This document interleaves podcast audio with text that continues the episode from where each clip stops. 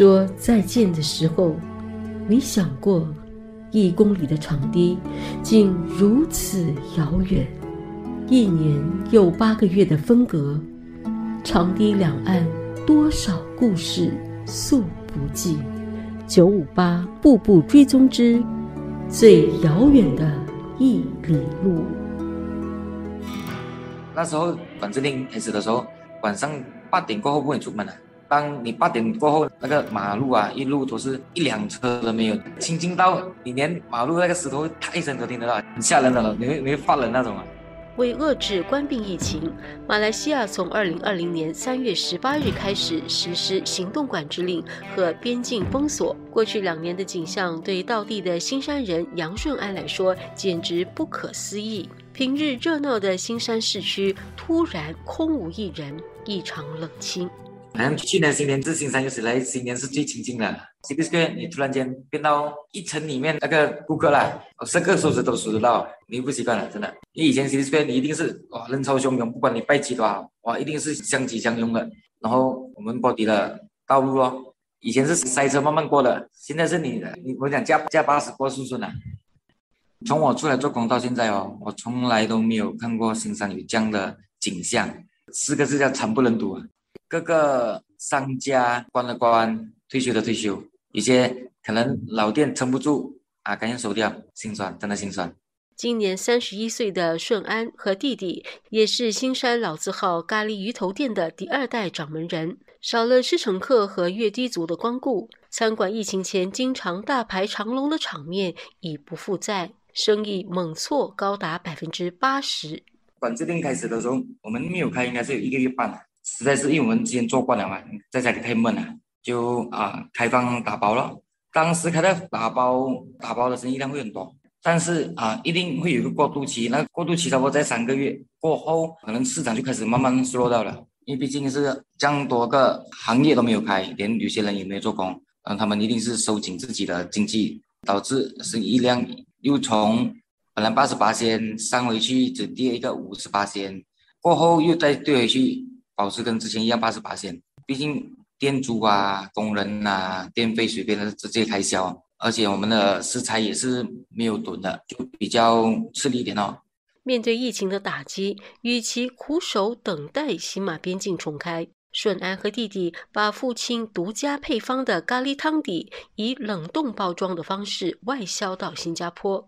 可能想转一个方式，就是跟我弟弟两个研究那个冷冻咖喱哦。那年的。七月份还是八月份就推出了。顺安和弟弟能够在短短几个月就顺利推出冷冻包装的咖喱汤包，是因为他早在疫情前就开始尝试调配，疫情反倒是激发他加快脚步。这种冷冻汤包我觉得比较方便，因为有些人不喜欢吃鱼嘛，有些人喜欢吃别的。你先买汤包，你回去你就可以自己加你自己喜欢吃的菜呀、食材呀。有做这个 testing 了的，然后就在家里休息那一个月半，我就有在重复测试了。我们以速度、食品安全为标准，就去测量全部东西，然后通过了，我们才推出市场了。顺安在调配汤包的过程并不简单，还多次饱受被插鼻子进行试纸检测之苦。在研究的过程，你要反复的试那个味道，可以试到喉咙痛的那种。那时候喉咙痛就够不力了。隐形 cleaning，你只要喉咙痛、咳嗽、发烧，就一定要验 PCR 那些。那段时间至少都有四五次啊，就是去那边就擦鼻子对不对啊？啊，还有的话就是那种你的配料，因为毕竟有椰浆嘛，你一定要配到刚刚好。你多的话，你放一点它就臭酸了的；你少的话又不可以哦，又没有味道哦。你一定要有耐心哦，因为食品的东西你不可以急哦，你一急的话，后果是很严重啊，分分钟会影响到自己的店的名声。虽然过程辛苦，但他觉得这么做是值得的。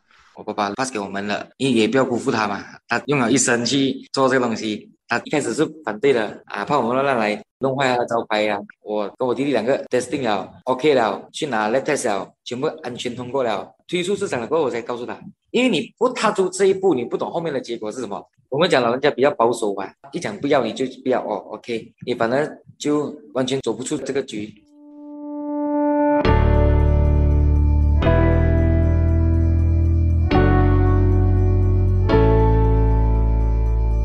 尽管令和边境封锁让新山的市区商家陷入最黑暗的时刻，但舒安觉得，这对过去仰赖施乘客的新山商家来说是危机，同时也是转机。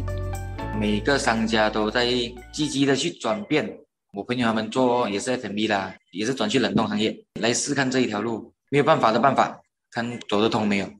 但是有一些老一代的，就是转不了，他还是要守住那种古老的想法、古老的方式，变到他自己想到，哎，反正都老了，不要做了，来关掉好了，退休了。